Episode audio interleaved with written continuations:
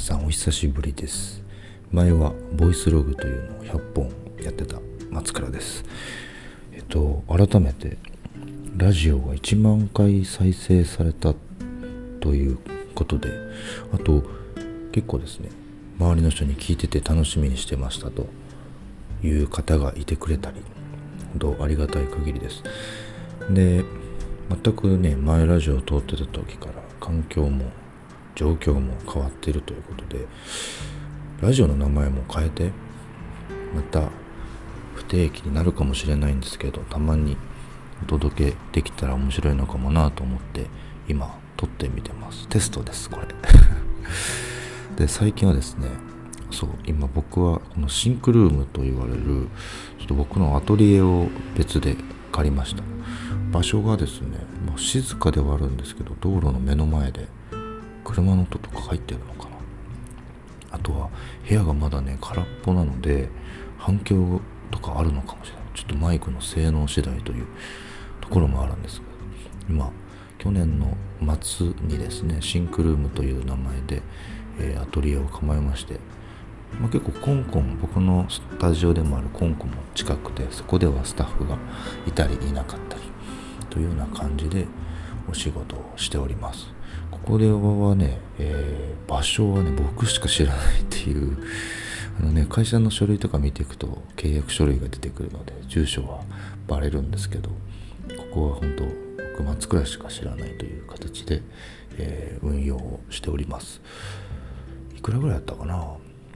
うん年間で家賃とかいろいろ鑑みると100万ぐらいなんだろうと思います。学生マンションぐらいのちょっと毛が生えたぐらいの広さのところで一人が大きい机1個トンとあってあとは本棚あとは謎のオブジェ全部アイデアのヒントのためのアイテムぐらいしかないようなシンプルな部屋になってます。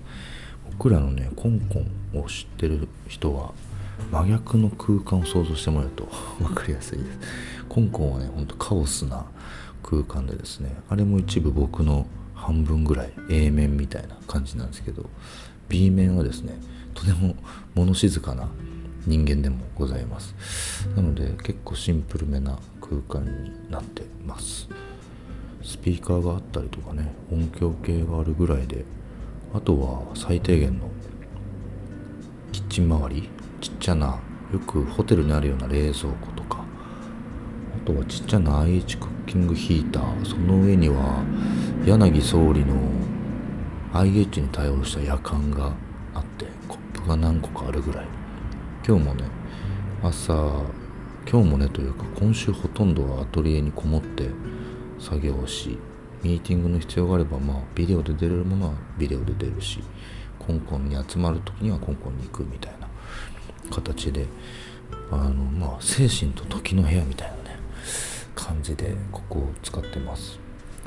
一応多分ね家賃とかにかかった年間維持費はプランニングとかそこら辺でもう稼ぎきってる感じ。なんか本当はここの維持費とかね含めてこう本当アイデアだけで頭だけで回収するみたいなことを見える形にしていくと面白いのかもなと思ったんですけども今月というか1月で全部稼ぎ切ってしまいました。ありがたい。ありがたいことです。なんかね贅沢だなとは思いながらこう次のステップですね。まあ松倉個人もそうですしヌエという会社もそうなんですけど次のステップに行くために結構こう物理的にですね活性というか 重しをつけて、えー、やってみてます。でまあここのシンクルームを作った根拠としてはですね、えー、もちろんコンコンがあれば仕事ができるんですけど、まあ、現場最前線になってきてですね何ていうかスタッフも今4人いまして。で、まあ、すぐ聞けちゃうんですね僕に。松倉さんこれどうしたらいいですか？ってなんですけど僕もね新卒ぐらいの時に同じようなことがあって先輩にそのすぐ聞く癖を直しなさいとお叱りを受けたことがありまして。やっぱちょっとうち特殊なお仕事が多くてですねみんな初めての経験というのももちろんあってどうしてもちょっと聞いてしまう。悪いことではないんだけど。これがね当たり前になってくると考える前に聞くっていう癖がついちゃって、えー、まあみんなにとって良くないなと思うのと僕が現場にいることで、えー、社員たちの成長する機会場合によっては失敗する機会をですね、えー、奪ってしまうんじゃないかというリスクを感じまして、えアトリエを構えることにしました。週の半分ぐらいはアトリエにいたり、まあ、シーズンによるんですけど今もう苛烈を極める忙しさでありがたいことにあの土日なんですけど、えーと、アトリエに出て言葉を書いたり、えー、資料を読み込んだりというような時間に当てておりました。でまあ半分はコンコンにいたり今基本的にうちは Discord でつながっていて何か質問があれば、えー、そこで回答したりボイスチャットができるのでボイチャでつないで甘いところを解像度甘いところを解像度上げてったりみたいなことをしてるので今んとこ何か不便があるわけでもなくうちの場合は出社義務もなければね自由なので時間帯も自由なのでうん。あんまり今までと変わらない運用ができてるかなというふうに思ってます。まあまだ始まって1ヶ月ぐらいですね大体。なのでここからまあ先難しいこともあるのかもしれないですけど、ま、唯一あるとしたらいまだにまだネット回線が引かれてないぐらいで テザリングで作業してます。それまあ、ね、ずっとビデオ会議でもないですしあの考える時間パソコンすら触らないことが多いので僕は大きめのデスクですね。あの普通のデスク2枚くっつけたぐらいの部屋にちょこんと置かれてるぐらい。であとは香港にはねキャンプ用の仮眠ベッドがあったんですけどあの前はねそこで寝たりとかしてあ仕事を黙々とやってたんだけど今はもうちょっといいものにしようと思ってちょっとだけマットレスをボンと置いてるぐらいの部屋になってます。あとはあの大学生の一人暮らしの部屋を想像してもらえると分かりやすいかなと思います。まそんな環境で前のラジオ撮ってた時からまあそんぐらいかな変わったのはっていう感じでやってます。あと結構ねこのラジオ夜に寝る前に聞くっていう方が多くておそらく僕がローテーションで声が低いから 眠るにはちょうどいいぐらいなのかわからないですけどって感じなのでなんか新しくねシンクルームって名前でラジオやってみようかなとそれすら考えずにまた取って出しになってるんですけど何かね前は前はねボイスログで声の日記だったんですけどそれのちょっともうちょっと企画立ててやれたらいいのかもしれないなというふうに思ってます、まあ、シンクルームなんで考えてることとか疑問とかねそう前ラジオやってる時も質問とか結構 DM で届いててそれに答えることなく終わってしまったというか100回行ってしまったところもあるのでこれ聞いてくださってる方の質問に答えたりとかっていうのも要望があればやっていけばいいのかもなというふうに思います。でね最近はですね本でねとても面白いのがあってあの佐藤健佐藤健っていうのかねピタゴラスイッチ作ってるチームが解きたくなる数学って本を出してます。本屋さん行くとねハードカバーでちょっとだけ大きめなサイズの本なんですけど出てます。とてもね面白くてもうね算数じゃないですね。数学なのでちょっと難しい。なんだけど、まあ、僕がまさにそうなんだけどこう算数から数学になった瞬間に一気に難しいなと思ってしまってこう心と頭の距離が離れてった 人間ではあるんですけどその算数で数学の見方をちょっと変えてあのすごく魅力的に算数という数学か数学というものを、えー、結構ねビジュアライズしてる感じです。これね大人こそ面白いかもなと思います。特に僕のように数学で心が折れてしまった人はあそういうことなのねみたいなことが分かってきて面白いです。ね、やっぱ最近そういう根本的にちょっとどこか昔に切り捨ててしまったことあこれは自分のことではないなと若かりし頃に切り捨ててしまったことっていうのを改めてこう見つめ直すと。冷静なね目で見つめ直すといや結構面白かったんだなと思うことが多々あって。例えばこうアトリエに今ねチューリップがあるんですね。松倉がチューリップみたいな感じにほとんどの人が思うと思うんだけどもらっていただきまして可愛いからっつって。で飾ってるんですけど僕ね植物をちゃんと育てれたというか、まあ、チューリップもねそのうちすぐ枯れてはしまうと思うんだけど今はもう元気で咲いてます。で、ね、可愛いんですよ。面白いね。いや買ったこともないというか育てたこともなかったけど花の世界って自分とは違うんだなってどっかでねこう線を切ってただなっていうのは思いましたね。まあ自分で買うこともねないから。で実際こう水をあげたり入れ替えたりしていてアトリエ来るたびに。で暖かくなってくるとあのつぼみが開くんですよ。で寒くなるとしぼんでくっていうねあ生きてんだなっていう感じが目の前で起きてく。これはなんかすごい生きてる縮図というか短くまとまってる世界観がね一日の時間軸で起きてくるんですよ。そうなるとね愛着湧くよね。今ちょっともういつか枯れてしまうのかっていうこの寂しさがちょっとあるんですよ。いやこれはなんか自分にはない体験を、えー、もらったことでできたりしてます。であとね最近はそうワインもそうですね。松倉といえば日本酒ビールみたいなところで僕もそう思ってたんですけど香港にタレルというねワインスタンドバーをやってるモッサンってのがいて同い年ぐらいちょっとしたぐらいなんですけどなんか友達の家でワインの勉強会をしてるからよかったらおいでよって言ってくれて僕はタダで飲めるなと。思ってずる賢い思考で「あ行く行く」って言ったんだけどワインの授業がねめちゃくちゃ面白かったですごく教え方もモッサン上手でなんか同じ産地の作ってる人たちが違う銘柄を意図的に持ってきててそう同じブドウを使ってたりとかね同じ土地で作ってるのに味が違う。面白いってなって。で僕は日本酒好きなの知ってるので日本酒で例えるとこういうことでみたいな形でワインそのもののことを、ね、教えてくれたんですね。だからこれは面白いぞと。まあ同時に沼だぞと思いながらね、えー、ワイン今年飲み始めてます。京都にあるこの前エーテルワインってところ初めて行ってみんなそこによく買いに行ってて初めて行ったんですけど、まあ、すごい数のね棚にバーッと入っててもちろんワイン無知なので僕は。分からんと思いながらも、まあ、ひとまずジャケ買いだなと思って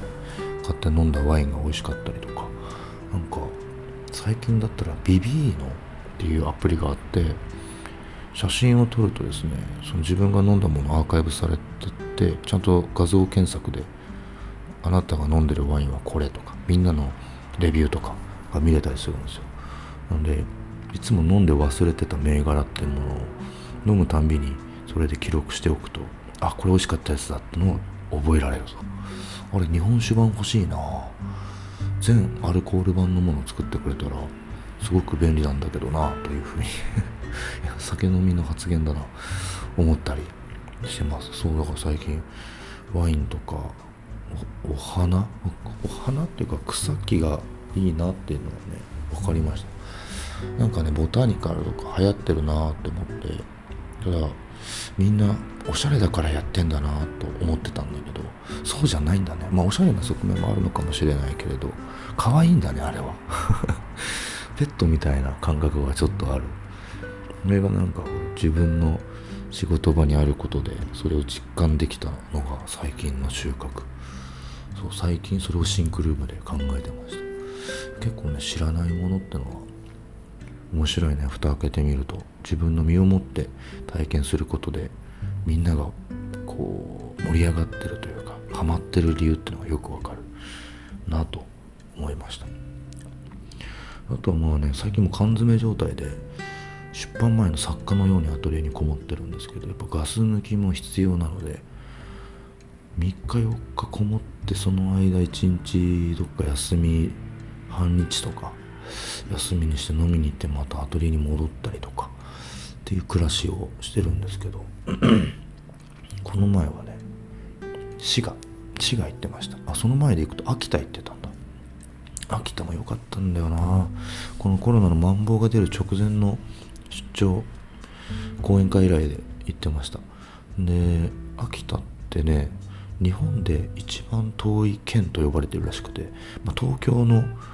からの計測だとは思うんですけどあの距離はで言ったらね北海道とか沖縄の方が遠いじゃんと思う人はいると思うんですけどお金と時間で計算したら一番遠いんだって。で確かに東京からで言っても45時間もっとかかるのかお金ももっとかかるしね。で僕は大阪から行ったんだけど大阪の伊丹空港から行ったら90分ぐらいで秋田に着くのよ。いや近いと思って。まあ伊丹まで行くのに時間かかるんだけど、まあ、バス乗ったりしとけばすぐ着くのでトータルで3時間見とけば京都からは秋田に行けると。よかった。なんか雲から降りると一面モノクロの白の大地と真っ黒い日本海みたいな。世界観で急にね変わるんだよね風景が。そこではあの秋田の伝統工芸とか、えー、ちょっと活気が出て活気を出していきたい街とかのアイデアを市民が考えて4チームかな。そのレビューだったりちょっとみんなを元気づけるための60分ぐらいの講演をするっていう依頼で。まあもう足代とか宿代でと飲み代でフィーバーもう帳消しされるぐらいの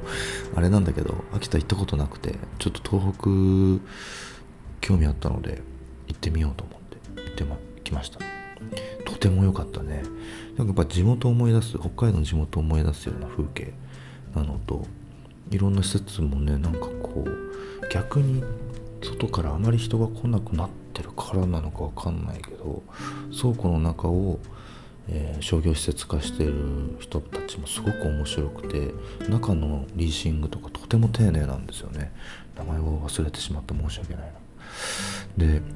またあそこ行きたいな。もうちょっとお話ししたかったなと思うんだけどすごい人も魅力的でなんか活気があった。であと廃校の利活用の事例として、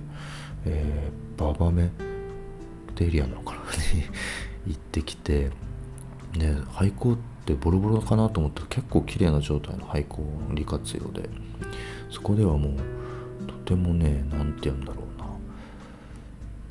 さっぱりした気持ちがなんか秋田に何もないっていうのをね言っててだ何もないことを正しく受け止めてるっていう姿勢がありました。もう僕そんな長居してなかったから本当に何もないのか分かんないんだけどその上でじゃあ何ができるかってところからスタートしてるのですごくこう嘘偽りのないやり方だなと思って見てました。なんかちょっと探してしまうこれがあるあれがあるって言ってしまうところをまずは何もないところを受け入れることから始めてると。っていうのはとてもいいなと。でそこはもうコミュニティもあってちょっとうちのやってるコンコンもちょっと特殊だから見て見てほしいなって言ったら僕いなかったんだけど本当に来てくれてて。行動力すごいなと思う。あとは生ハゲ感ですね。生ハゲが見たくて。で僕らが知ってる生ハゲっていうのはごく一部赤と青のねあれはごく一部で本当は各村々にあののオリジナルの生ハゲがいるんですね。それが一堂に会してて、えー、そこもあと3時間は入れたな。時間の制約があったのでちょっとできるだけ長くいたんだけどとても良かったね。あれがプリミティブな文化だなと。思って感動してました。逆にちょっと京都にはないような手作り感あるというか人の手の質感が残ってる祭りだなっていうふうに思いましたね。であれなんかね今コロナでさ悪い子はいねえかって言えなくなってるとかね話を聞いて体験施設もあったんだけどそれもその今休止中だった。で本当コロナで文化が殺される秋田に限らずいろんなところで昔からある文化が殺されそうになっているんだなっていうのを痛感して何かできることはないかなというふうなことを思いました。すごいね。去年見た岡本太郎の「太陽の塔の中」みたいな本当原始的な感じ力強さみたいなものがあって鳥肌が立ちましたね。ああいうものたくさん持ってみたいなというふうに思いました。でそう帰ってきてそのまま仕事にどっぷりでこもって滋賀に行って。滋賀はですね海のスコーレという結構知り合いたちが多く関わるプロジェクト商業施設のプロジェクトがあってそれがね年末に開業していたのでどっかで行きたいなと思いつつ雪がねすごかったから去年の年末頭と今年の頭と。車で行くと長浜なんですよ。で最悪進めなくなるなっていうぐらい降ってたのでタイミング見計らずにあ今日じゃねえかと思って行ってきました。いや広いんだよ。広い。あのコンテンツを扱う施設としてはだいぶ広いなという印象でそれをねすごく丁寧に手抜きもなかったですね正直。あよく埋めたなこれと。ちょっと僕がやるってなったらゾッとする感じ。ゲボが出んなっていう。希望をすごく丁寧に向き合ってやってたのとなんかね D&D の合間さんとかをすごくがっつり入ってたり、えー、笹山でお店やってるアーキペラゴの小菅夫婦も関わってたりあとは野田の加藤君関わってたりと結構知り合いだらけの感じですごく行って行ったら知り合いもいっぱいいたしすごく楽しかったんですけど。特にね相馬さんが大量に買い付けてきた古本がですねとても良くて78冊買っちゃったな。今も読んでんだけど、えー、とてもいいセレクトでした。でこれはとても素敵だと思って、えー、社員たちと一緒に古物商の免許を取りに行こうということになって2月のどっかでね取りに行きたいなって感じでやっております。ね、ぜひ市が行く人がいたらね海のスコーレ見に行くといいですよ。とても面白いしお買い物ついついしちゃうし。であと野田家族の野田を見とくともうお財布は軽くなっていくんじゃないでしょうか。って感じで滋賀を久々に満喫した一日でした。まあそんな感じで前ほどね平和ではないんだよ今。松倉は。仕事が前以上に忙しくなっててラジオやってた時に比べたら1.5倍ぐらいの仕事量になっていて。でね社員は週休3日頑張って維持させてるんだけど今はちょっと案件を絞ってやりつつ役員というか社長の僕は別に時間制限がないので、えー、ゴリゴリと働いてる感じです。ただ今多分本当ね成長するタイミングだなっていう完全にもう次のステージではある。しあの課されてるテーマっていうのもすごく大きくなってきてるなという印象です。なのでちょっとここ頑張ってやりきってね来期迎えたらなと思う。多分このまま夏まで行くんだろうな。ちょっとゾッとするけど逆に今僕は楽しい感じで新卒のような気分でプロジェクトに向き合えてます。で最近はそう30分ぐらい今日話あと分ぐらい話そうかなと最近はね制作ウェブサイトを作る紙物を作る施設を作る現場は完璧にスタッフに任せられるようになりました。で僕は去年以上に考える時間をたくさん持てるようになって本当ありがたい限りです。だから今並走してるプロジェクトが15から20ぐらいあるんだけどスタンバイでもすごい数あって1個やり終わらせたら次をやりっていうので結構このシンクルームでやろうとしてるのは初期の企画ポッて出すのは前までやってたんだけどそこからどんどんどんどん時間をかけながら叩いていってで納品まで行くというやり方をしてたんだけどあのー、それだとね僕がずっと制作も付き合っていかなきゃダメだってことに去年の後半ぐらいで気づいたんですね。なのでブループリントって言うんですけどあの最初にもうほとんどの設計を僕の方で、まあ、思考的な設計戦略的な設計を全て立てるっていうような形のやり方を今トライ中です。まだねなかなかうまくいかなくてプロジェクトの全体像をしっかり僕の方で考えきって手を動かすってところまでいけてなくってひとまず考える仕事をここでゴリゴリと終わらせるっていう感じになっちゃってるんだけどちょっとこれからは、えー、ブループリントをしっかり仕上げた状態でもうプロジェクトの設計図ですよねをスタッフには、ま渡してで制作チームと共有してであと何かあったら声かけてくださいお願いしますって感じで、えー、プロジェクト5をかけれるような流れっていうものを、え、作っていけたらなというふうに思ってます。うんうまくいったらいいなと思ってるんですけど僕はもう40が見えてきてるので、えー、正直に生きようということで考える作業以外したくないと、まあ、特にデザインのディレクションとか、ね、やるしコンセプトメイクはもう一番の部分なのであれなんだけど制作進行とかこら辺に関しては完全にスタッフにお願いするような形で、えプロジェクトを進めていこうとしております。あとはね最近はあれです。新卒を取ろうと思ってます、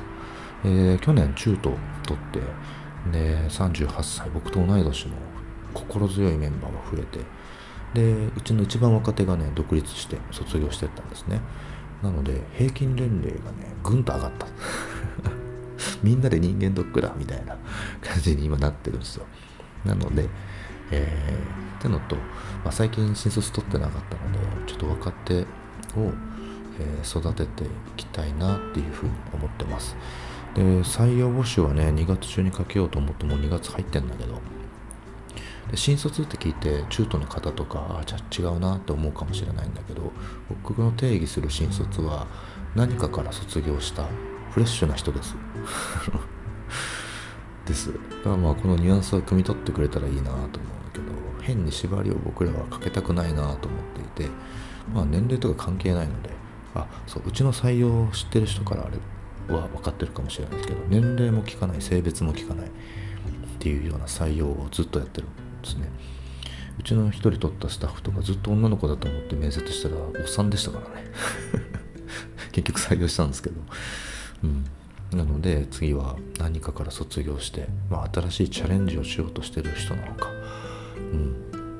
まあそれはおのおの考えてくれたらいいなと思うんですけどまたどこかでフォームを立ち上げてやると思いますので我こそはという人は是非、えー、挑戦してほしいなっていうのと若い人たちはヌエという会社を大阪ほとんど知らないのでどこかでちゃんと僕らの仕事のことを説明するものをあげた上で、